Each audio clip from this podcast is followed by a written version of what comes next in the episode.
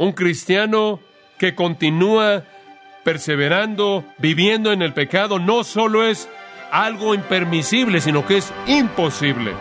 El pensamiento simplemente produce repulsión.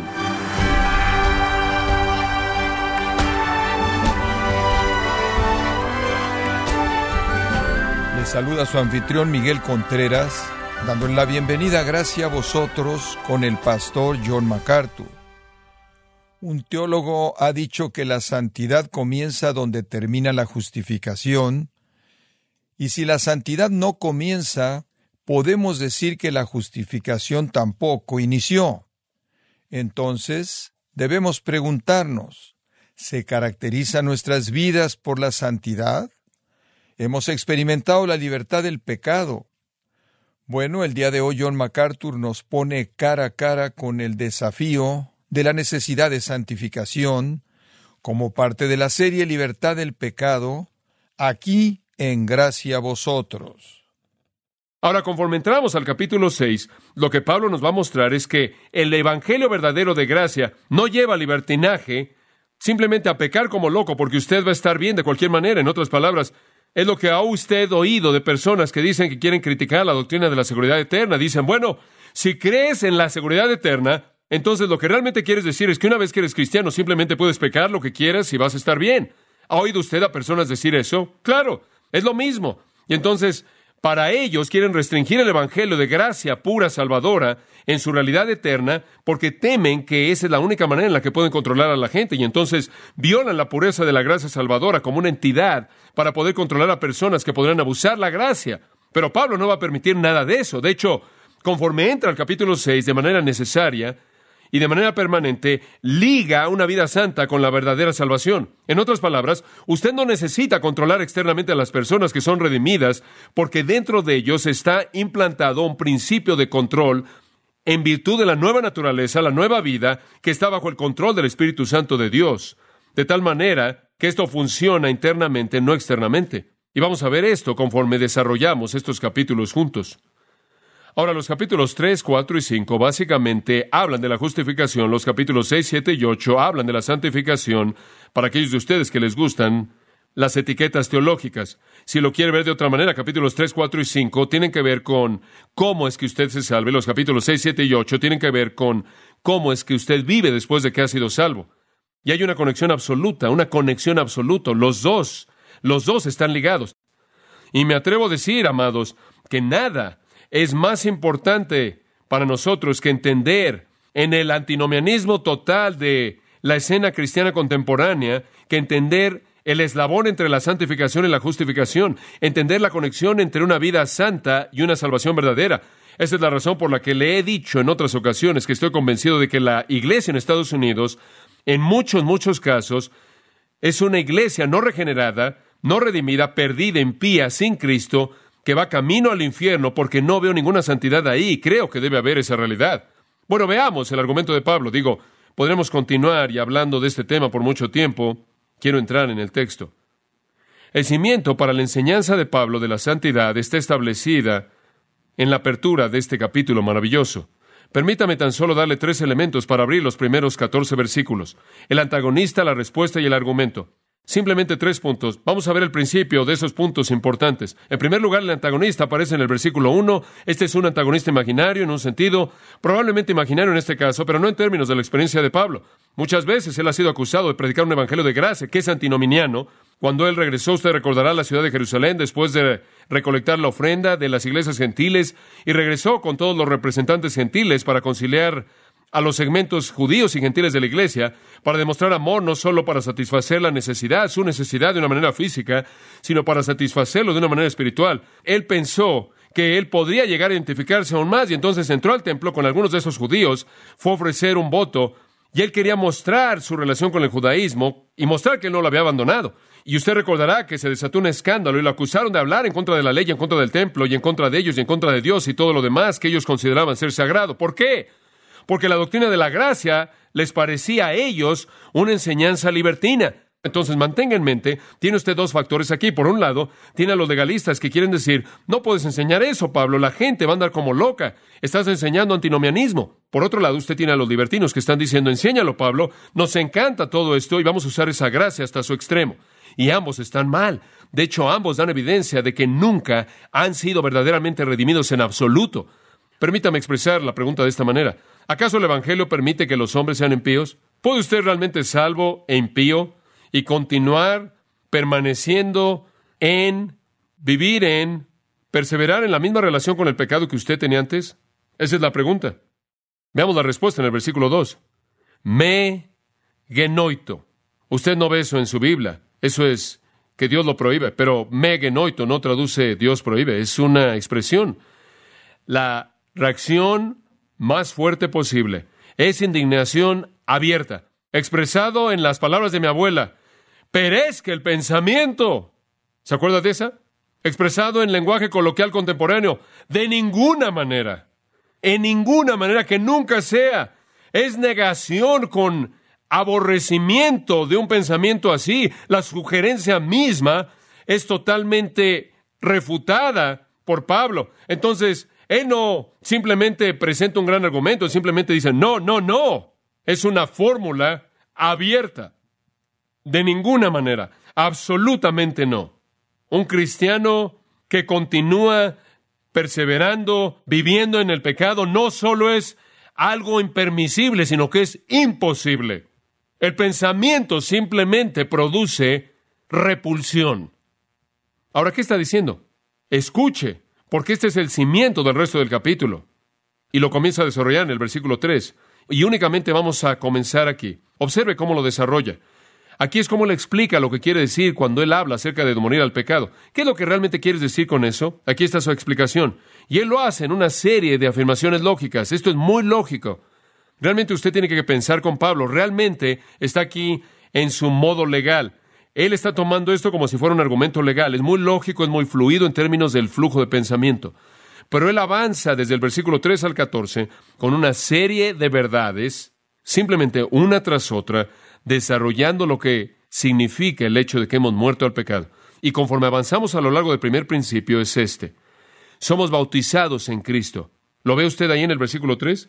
¿O no sabéis que todos los que hemos sido bautizados en Cristo Jesús hemos sido bautizados en su muerte? Simplemente tome la primera mitad del versículo. Ese es el primer versículo que quiero que vea. ¿O no sabéis que todos los que hemos sido bautizados en Cristo Jesús, en nuestra conversión fuimos bautizados en Cristo Jesús? ¿Qué significa eso? Bueno, ¿qué significa eso? Bueno, hablemos de las implicaciones. Que una persona siquiera pueda pensar de preguntar si los cristianos tienen libertad de pecar, muestra una falta de entendimiento de lo que es un cristiano. Usted meramente no es declarado legalmente justificado como una persona justa si escoge hacer lo que quiere hacer. Cuando usted se volvió cristiano, usted fue llevado a una unión viva, íntima con Jesucristo. Y creo que esa es la mejor manera de entenderlo. La salvación no es que Dios ahí en el cielo ve el registro MacArthur donde dice pecador condenado al infierno y él lo tacha y coloca un sello que dice salvo. No es solo eso.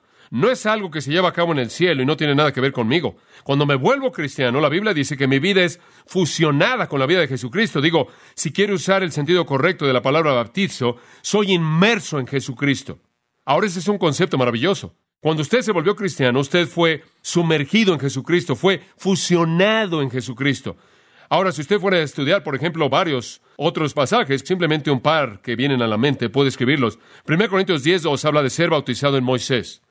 Habla de los hijos de Israel en el desierto que fueron bautizados en Moisés. Lo que significa es estar bajo la autoridad de Moisés, participar en el liderazgo mosaico, participar en el privilegio mosaico, participar en la bendición mosaica.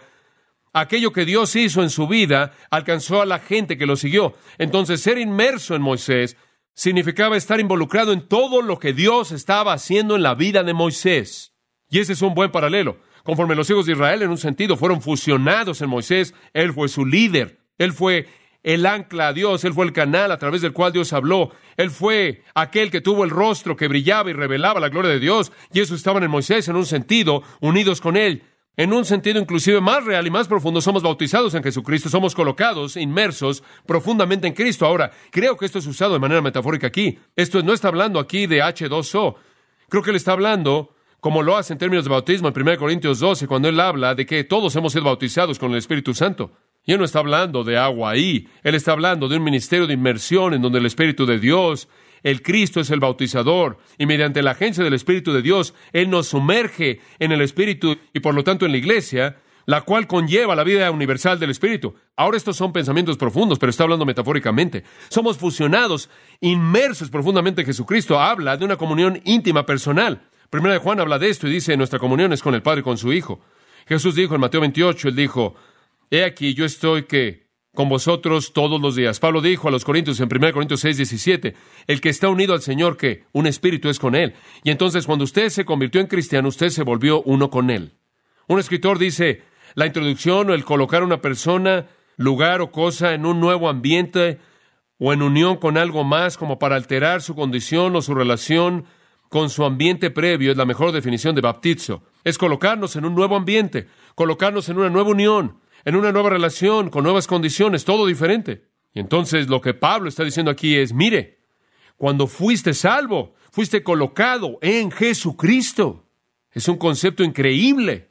Y voy a ser honesto con usted en este punto. Usted nunca lo va a entender de manera total hasta que llegue al cielo. Yo no lo entiendo de manera completa, simplemente veo lo que dice y lo acepto por fe. En Gálatas 3:27 dice, como muchos de vosotros han sido bautizados en Cristo, vestidos de Cristo. Y ahí él equipara el vestirse de Cristo y el bautizar en Cristo como uno y el mismo. Simplemente son dos maneras de hablar de esto. En un sentido es como ser inmerso en Cristo, en otro sentido es como colocar a Cristo en usted vestirse de Cristo. Colosenses 2 habla del mismo asunto en el capítulo 2, versículo 11. En quien fuisteis circuncidados con la circuncisión hecha sin manos, al quitarse el cuerpo de pecados de carne por la circuncisión de Cristo, sois sepultados con él en bautismo, en el cual también son resucitados con él a través de la oración de Dios, quien lo ha resucitado de los muertos. Entonces, en un sentido, ha sido colocado usted en su circuncisión. Usted ha sido colocado en su muerte, usted ha sido colocado en su sepultura, usted ha sido colocado en su resurrección, usted es fusionado con Cristo. Increíble. Como puede ver, eso es precisamente por qué Pablo en 1 Corintios 6 dice, ¿cómo es posible que pueden unirse con una prostituta? Porque cuando hacen eso, están uniendo a Cristo una prostituta porque están fusionados con Él. Inclusive, cuando estábamos muertos en pecados, Efesios 2.5, Él nos dio vida, escuche esto, junto con Cristo y nos ha resucitado juntos y nos hizo sentarnos juntos. Morimos con Cristo, resucitamos con Cristo, ascendimos con Cristo, reinamos con Cristo. Y él dice al final del tercer capítulo de Apocalipsis, les es dado el sentarse conmigo en mi trono. Entonces escuche. Digo simplemente a partir de eso y nada más, si cerramos el libro de Romanos y fuéramos a casa, sabremos que es imposible que una persona continuara en la misma relación con el pecado que él tenía antes de eso, porque Él ha sido fusionado con Jesucristo, quien es eternamente santo. Ahora, algunas personas creen que esto significa bautismo en agua, que Dios les ayude. Digo, ese es un versículo seco si es que hubiera habido alguno que fuera seco. Pero permítame decirle algo, usted no puede evitar el reconocer que tras bambalinas hay algo de agua debido a las palabras que escogió. Alguien podrá decir, bueno, ¿por qué no simplemente dijo, todos los que creen en Cristo están creyendo en su muerte, creyendo en su resurrección y están unidos con Él? ¿Por qué usa el bautizado? Porque el bautismo, ese maravilloso acto simbólico hermoso, se había vuelto la identificación externa de una fe interna. Él no está promoviendo salvación por agua. Eso sería contradecir el capítulo 3, 4 y 5. No hay agua en ninguno de esos capítulos, por cierto. No está negando todo lo que él acaba de decir, pero escuche, en esos días el bautismo en agua era una señal fija para la fe. Y con mucha frecuencia en las escrituras, cuando usted lee bautismo, podría sustituir fe. Porque el escritor ve esos dos iguales, el bautismo siendo la señal externa de la fe. La gente en esos días que creía en Cristo era bautizada. Entonces Pablo puede decir que Cristo fue colocado en el bautismo, Gálatas 3:27, y e inclusive Pedro podría decir, el bautismo ahora nos salva, 1 Pedro 3:21, y Tito puede decir, fuimos lavados por el lavamiento de la regeneración, Tito 3.5. Y podría ser dicho que nuestros pecados son lavados en Hechos 22.16. Y en todos esos casos no estamos diciendo que usted es salvado por agua, pero simplemente se volvió el símbolo de fe y entonces en un sentido fue usado de manera sinónima. Y probablemente es verdad que los romanos estaban muy conscientes del bautismo y esa es la razón por la que en el versículo 3 él dice, ¿o no sabéis? ¿Se han olvidado de lo que su bautismo simbolizó? Esa es la belleza del bautismo. Esa es la razón por la que estoy convencido que el único bautismo válido es inmersión, porque es el único que demuestra de manera absoluta la entrada del creyente en una unión total con Jesucristo, y eso es inmersión. Él está diciendo, ¿son ignorantes del significado de su bautismo? ¿No saben que simboliza la realidad espiritual de ser inmerso en Jesucristo? La realidad trágica es que ese símbolo se convirtió en una realidad para muchas personas. La mente carnal siempre convierte el símbolo en la realidad y elimina la realidad. Entonces vemos la primera gran verdad. Estamos en unión con Jesucristo. Es un pensamiento increíble. Uno con Él. Creo que Pedro quizás lo dice tan maravillosamente como podría ser dicho en 2 Pedro 1.3. Según su divino poder nos ha concedido todas las cosas que pertenecen a la vida y a la piedad. Cuando usted fue salvo, su poder le dio todas las cosas que pertenecen a la vida. Eso es vida verdadera, vida espiritual y piedad. Y después, en el versículo 4, él dice que se nos han dado promesas excesivamente gracias y ricas, para que mediante estas os volváis participantes de la naturaleza divina, habiendo escapado la corrupción que está en el mundo mediante la concupiscencia.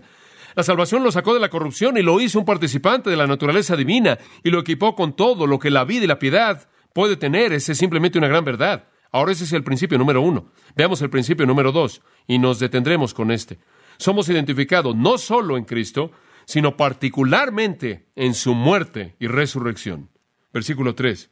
¿O no sabéis que todos los que hemos sido bautizados en Cristo Jesús hemos sido bautizados en su muerte? Ahora veamos eso por un momento. En primer lugar, fuimos bautizados en su muerte. ¿Qué es lo que estamos diciendo aquí? Estamos diciendo que lo primero que sucede cuando usted es salvo es que usted asiste a su propio funeral. Ahí es donde todo comienza. Usted muere al pecado. Ahora observe el versículo 4. Porque, y este versículo simplemente retoma el pensamiento del versículo 3, porque somos sepultados juntamente con Él para muerte por el bautismo, esto es por el bautismo espiritual, no el agua, a fin de que como Cristo resucitó de los muertos por la gloria del Padre, así también nosotros andemos en vida nueva. Ahora, somos sepultados en su muerte y resucitamos en su resurrección. Es una afirmación increíble. Somos sepultados, versículo 4, juntamente con Él para muerte por el bautismo. Y después tiene usted una cláusula de propósito gin en el griego, lo cual significa para qué resucitemos para andar en vida nueva. Ahora, ¿qué es lo que eso está diciendo? Cuando usted fue salvo, escuche esto, y no puedo explicarlo en últimas, únicamente en el sentido simple, cuando usted fue salvo, cuando usted vino a Jesucristo y creyó en Él, mediante un milagro divino, usted fue colocado en Jesucristo, y usted fue llevado de regreso dos mil años atrás, y usted murió, y usted fue sepultado, para que la vida antigua pudiera morir, y usted pudiera resucitar para caminar en qué? En vida nueva. Una muerte se llevó a cabo y lo que sale de esa tumba es algo muy diferente de lo que entró esa tumba. Según está en Cristo, nueva criatura es. Entonces el propósito para que usted muriera al pecado era para que usted pudiera vivir para Dios. Ahora, amados, creo que esta es una verdad muy simple. Los cristianos son diferentes. Y entonces cuando usted hace la pregunta, bueno, simplemente sigamos pecando, no, no, no, no, no puede hacer eso. No es que usted no tiene permiso, es que usted no lo puede hacer porque usted está en una esfera diferente. Usted no puede continuar viviendo en pecado. Usted no puede tener el mismo pecado habitual que caracterizaba su vida antigua. Va a ser diferente. Como Cristo, observen en el versículo 4, resucitó de los muertos por la gloria del Padre. Gloria ahí se refiere a la suma de todas las perfecciones de Dios, su majestad, su poder, su excelencia. Así como aquello fue desplegado en la resurrección de Jesucristo, así también usted es resucitado de esa tumba para caminar en vida nueva. Observe que dice ahí también, así también nosotros andemos en vida nueva. Andemos. Muestra obligación. Esto muestra la obra de Dios. Puede decir ahí para que caminemos en vida nueva. Caminamos en vida nueva. ¿Sabe una cosa? Yo soy cristiano, yo soy diferente de lo que solía hacer, es correcto.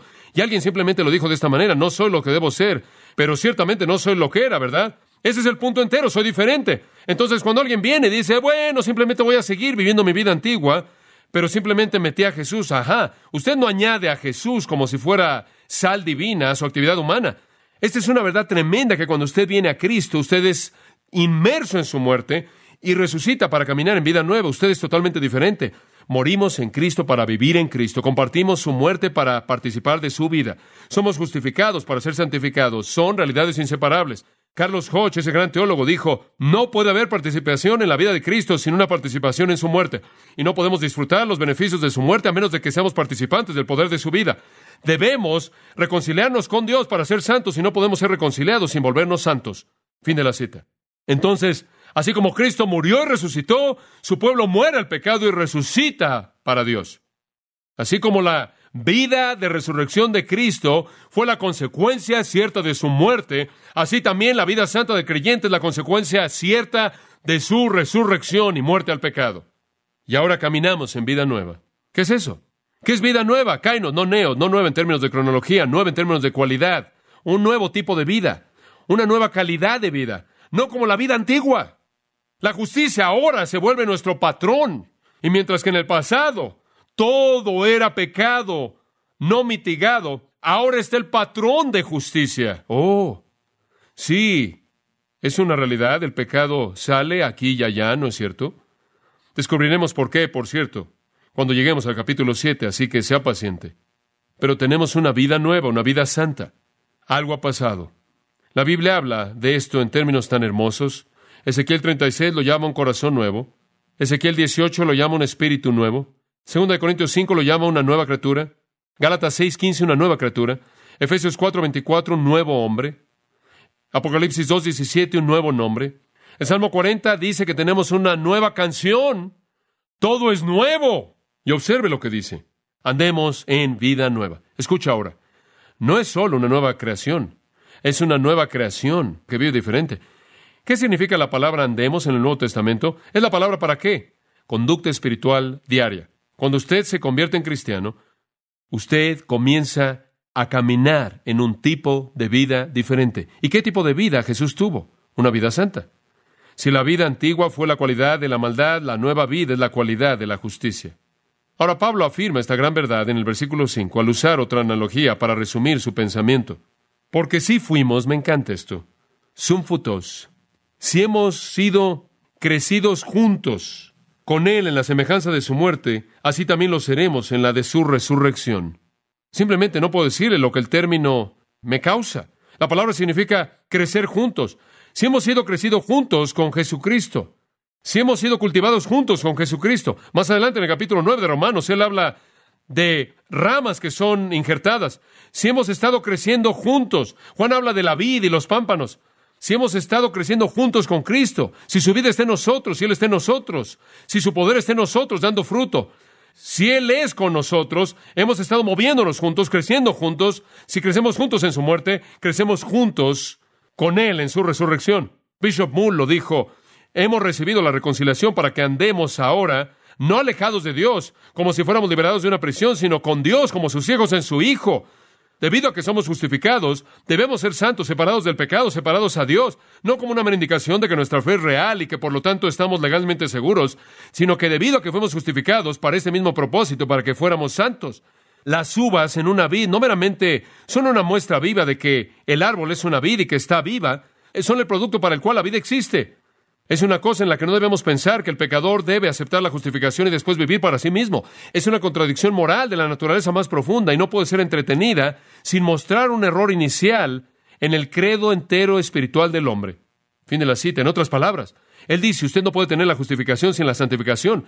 Eso es simplemente y de manera exacta lo que Efesios 2 dice cuando dice, sois salvos por medio de la fe, ¿verdad?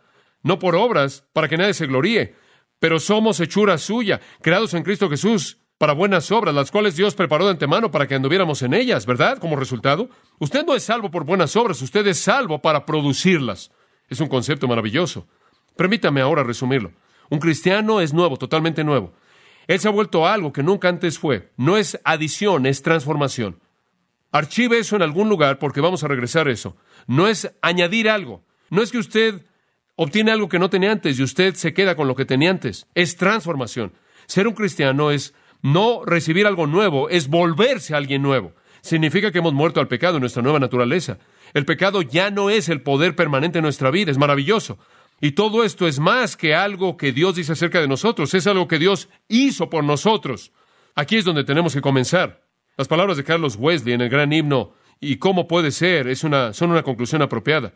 Por mucho tiempo mi espíritu encarcelado yacía, atado en el pecado en la noche de la naturaleza. Tu ojo produjo un rayo avivador. Me desperté. El calabozo se llenó de luz. Mis cadenas cayeron. Mi corazón fue liberado. Y aquí viene lo principal. Me levanté y qué? Te seguí. Como puede ver, esa es la clave. Como puede ver, Wesley sabía que la justificación llevaba a la santificación. Si usted vino a Cristo, usted ha sido salvado para santidad. Usted no es el mismo, usted es diferente. Y si usted no es diferente, más vale que usted se examine para ver si usted realmente está en la fe. Oremos. Padre, nos sentimos como niños pequeños, dando vueltas en la biblioteca inmensa de verdad grandiosa, tratando de encontrar una explicación elemental que la pueda reducir para que nuestras mentes simples puedan entender. Ayúdanos, ayúdanos a ver y oír lo que tú nos estás diciendo y por lo menos entender el cimiento de que ser salvo es ser diferente. Estar muerto en términos de haber muerto al pecado es estar vivo para Dios y caminando en un nuevo tipo de vida. Gracias por esa palabra clara. Y oramos que tú abras la verdad conforme la estudiamos diligentemente, para que podamos ser para la gloria y alabanza de nuestro Salvador. Oramos en su nombre. Amén.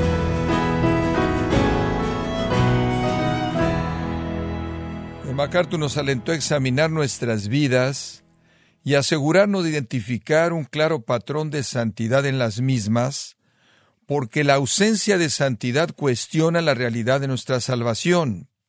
Estamos en la serie Libertad del Pecado, aquí en gracia a vosotros.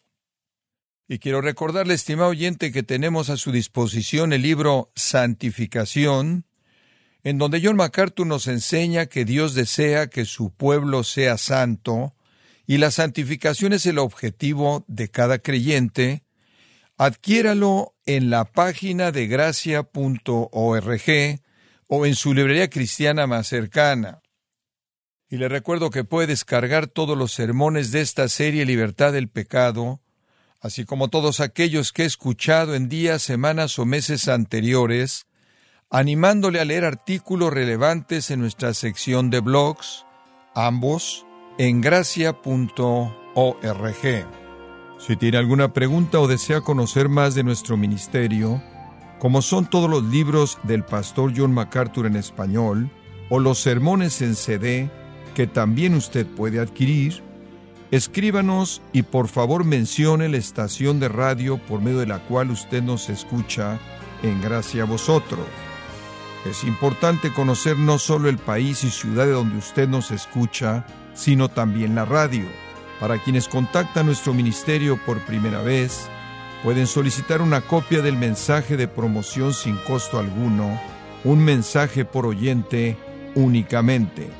Si usted vive en los Estados Unidos o Puerto Rico, escríbanos a Gracia Vosotros, P.O. Box 4000, Panorama City, California 91412.